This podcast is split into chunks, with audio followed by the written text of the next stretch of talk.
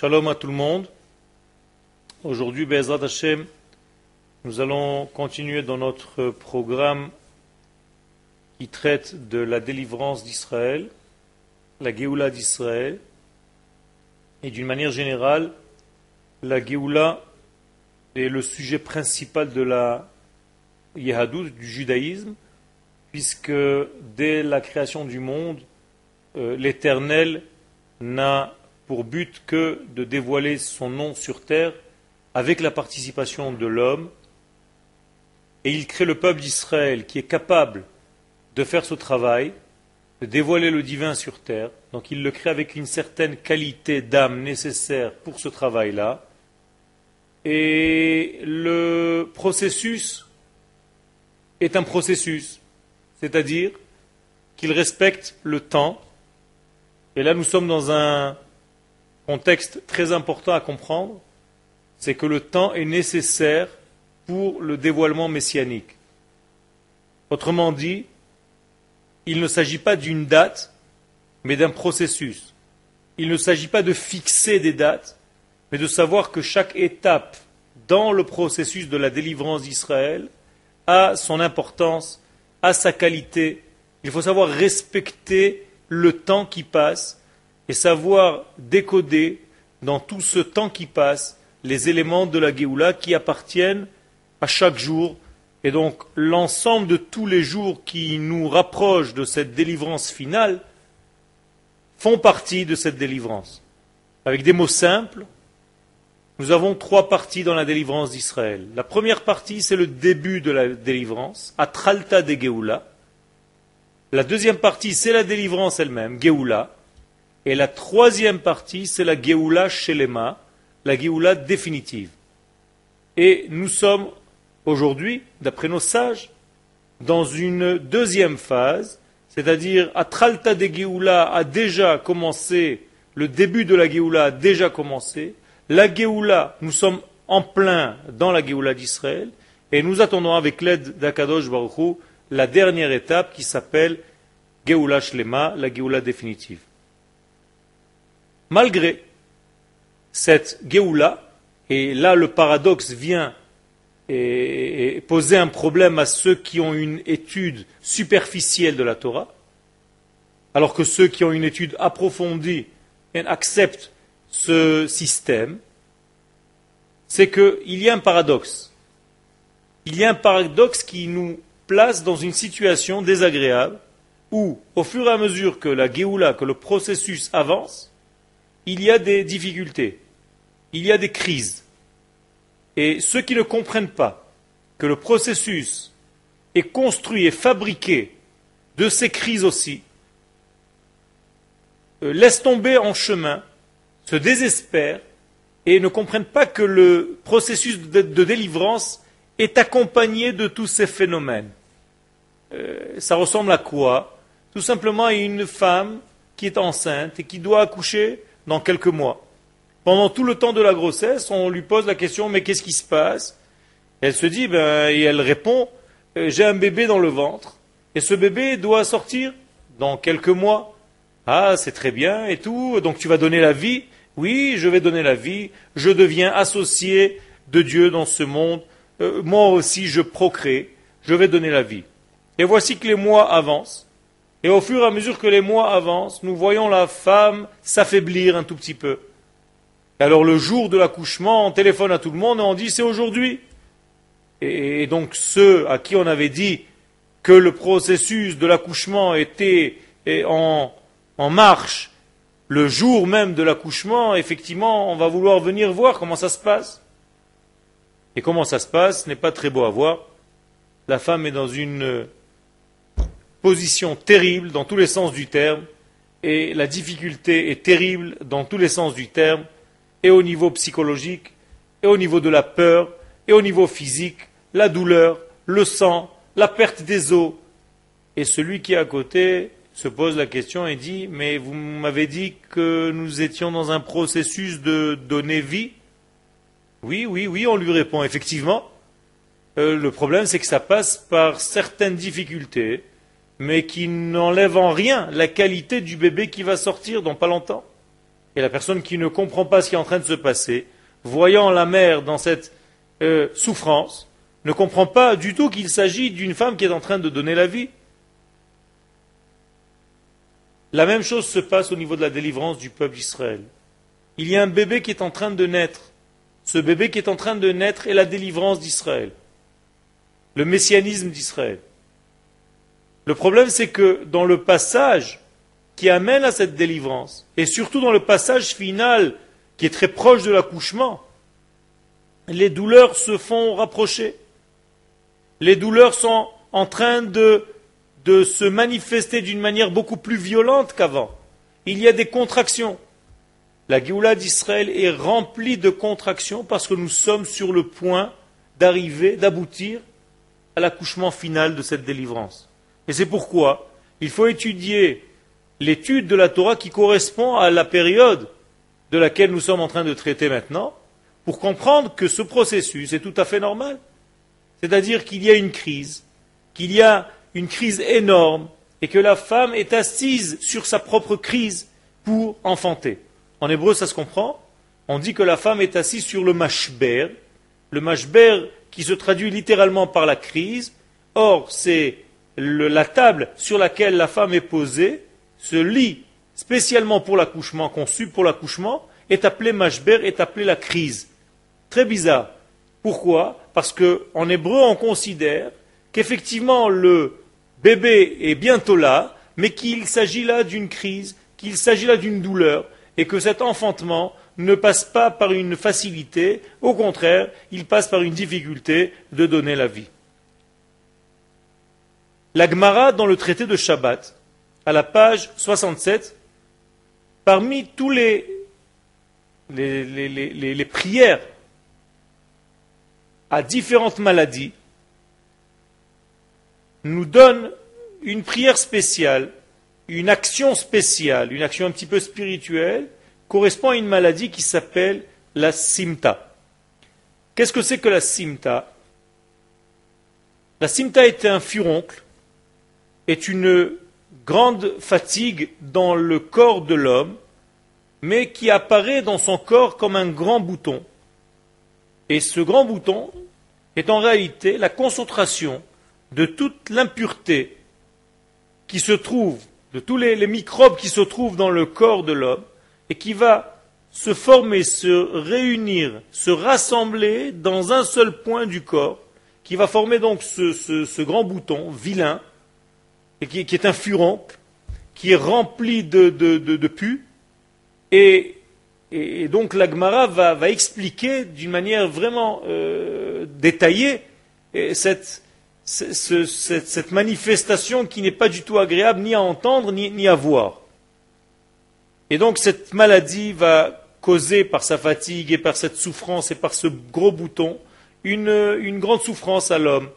Mais à la fin, à la fin du processus de cette maladie, lorsque l'homme est proche de sa guérison, il y a une peau qui va se former à la surface, donc, une, peau supplémentaire, épaisse qui va recouvrir et qui va empêcher le pu de sortir jusqu'à ce que euh, le corps se guérisse de toute sa maladie et la maladie sortira, quittera son corps. Alors si on s'arrête à cette Gemara dans le premier degré, effectivement on peut se dire, bon il s'agit d'une maladie et il y a un certain processus qui va nous amener à la délivrance de cette maladie, à la guérison de cette maladie. Le Rav Kook, la Vachalom, dans un commentaire sur la Gemara, qui s'appelle Enaya, nous dit la chose suivante. nous dit que ce processus-là qu'on vient de euh, euh, décrire se passe aussi dans le niveau social, au niveau collectif, au niveau national et au niveau même euh, du monde entier. C'est-à-dire que dans le monde, on va considérer que le monde, c'est un corps humain. Et dans ce corps humain, il y aura une maladie. La maladie va faire en sorte qu'il y, y, a un rassemblement, qu'il y ait un rassemblement de toutes les forces négatives du monde, comme du corps, en un seul endroit. dans une seule société. Et donc cette seule société va former la maladie dans son exagération la plus grande. On va mettre en exergue cette maladie dans cette euh, civilisation, dans ce groupe d'individus. Et de là-bas, il va apparaître de grandes souffrances, de grandes difficultés.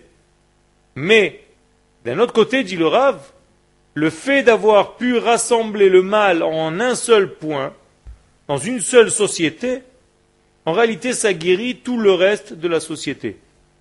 Parce que le rassemblement étant dans un seul lieu, on est tranquille au moins pour tous les autres lieux, à savoir que dans les autres lieux, il n'y aura pas l'apparition de cette maladie. Moralité, la maladie va et diminue, disparaît, la guérison prend la place parce qu'il y a eu rassemblement du mal en un seul point. Et lorsque le mal va sortir de sa capacité euh, euh, au niveau potentiel et qui va apparaître au niveau du monde, que ce mal va apparaître au niveau du monde, alors d'un côté on aura très peur, parce qu'on va voir le mal apparaître euh, en exagération incroyable, mais d'un autre côté, on voit en réalité que la réalité, la vérité est en train de se réaliser, c'est-à-dire un grand nettoyage, puisque la sortie à la surface de cette maladie dénote aussi d'une qualité où le corps est en train de repousser le mal de lui pour le faire sortir en dehors de son corps. Conclusion, la maladie était beaucoup plus dangereuse lorsqu'elle était diffusée dans le corps et cachée dans le corps donc là-bas, la difficulté était beaucoup plus grande, le danger était plus grand, parce qu'on ne pouvait pas localiser. Et cette, incapacité à localiser pouvait former des difficultés supplémentaires.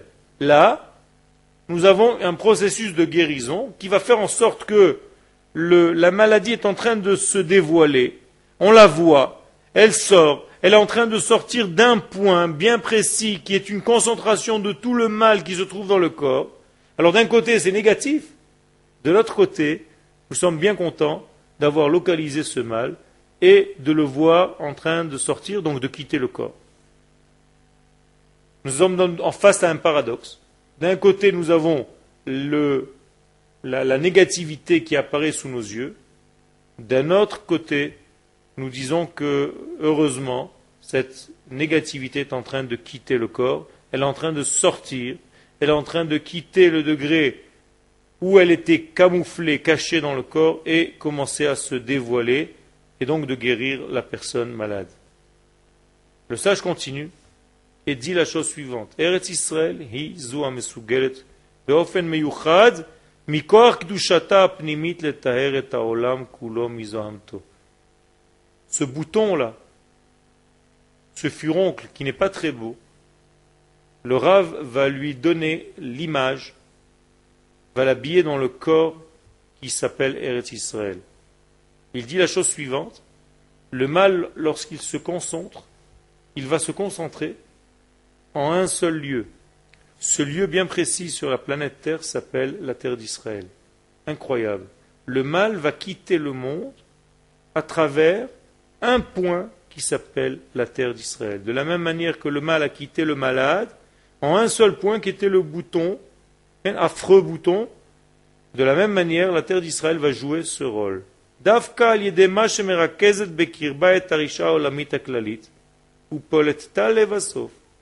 terre d'Israël a la capacité de rassembler le mal cosmique pour ensuite le jeter. La concentration du mal va venir en terre d'Israël, mais en même temps, c'est elle qui va être responsable de l'éliminer complètement de la planète.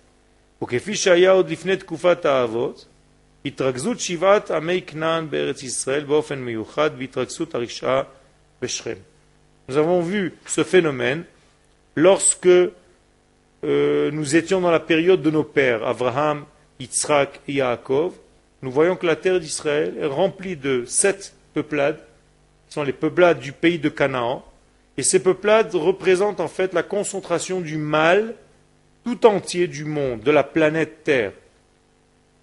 Et en premier lieu, au sommet de ce mal, se trouvent bien entendu les villes de Sodome et Gomorre, Sodome Varamora, qui se trouvent comme par hasard dans le territoire de cette terre d'Israël. Et donc la question qui se pose, à laquelle nous avons déjà répondu tout à l'heure, c'est que il y a ici un paradoxe. D'une part, nous avons le mal dans son rassemblement, et d'autre part, nous avons la qualité de la voir rassemblée pour ensuite l'éliminer complètement. Les Chachamim nous expliquent et nous disent En ben David ba el shekulo zakai okulo chayav.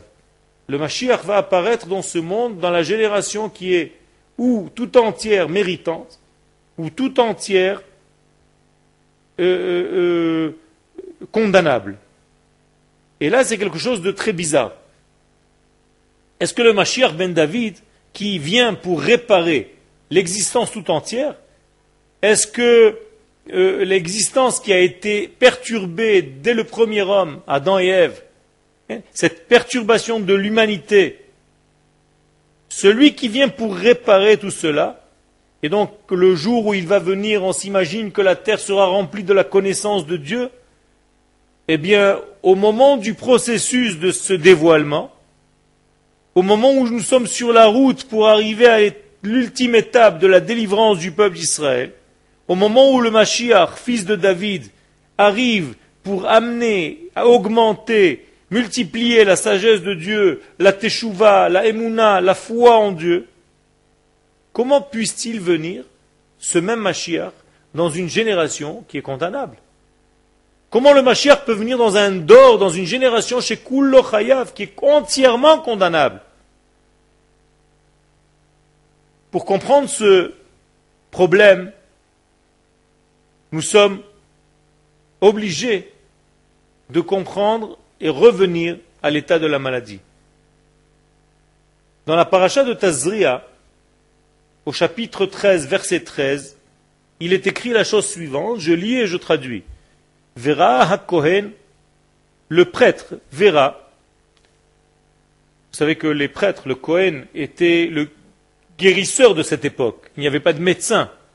Donc la personne était lépreuse, par exemple, et le prêtre, le Kohen, va venir pour regarder la plaie qui se trouve dans la peau sur la peau de l'homme. Et donc le Kohen s'aperçoit, et arrive à la conclusion que la lèpre a recouvert entièrement la peau de l'homme. Et là il y a quelque chose d'incroyable. Le Kohen va dire que cette plaie n'est plus euh, une maladie.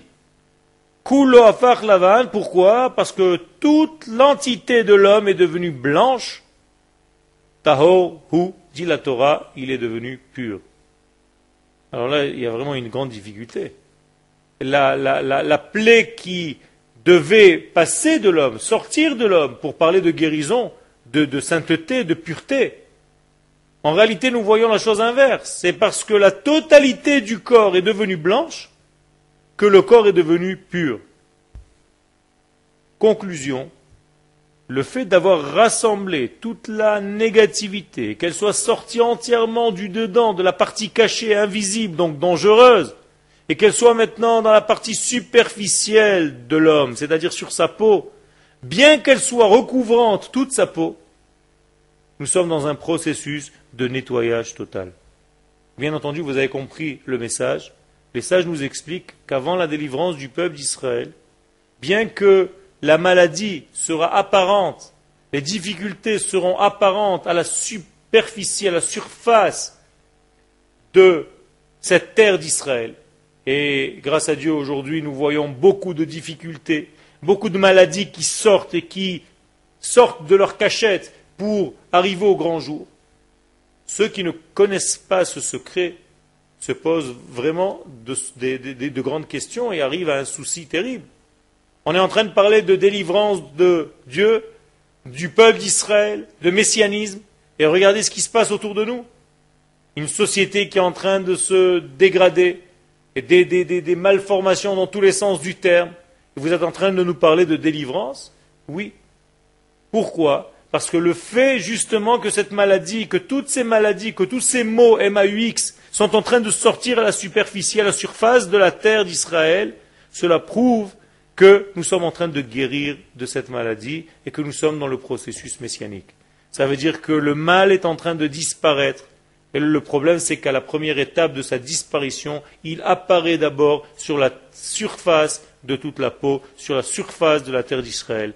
La deuxième étape étant la prochaine, Be'ezrat Hashem, celle où la maladie quitte complètement parce que le grand prêtre, et ici nous faisons référence à Kadosh Baruch lui-même, va dire Tahor Hu.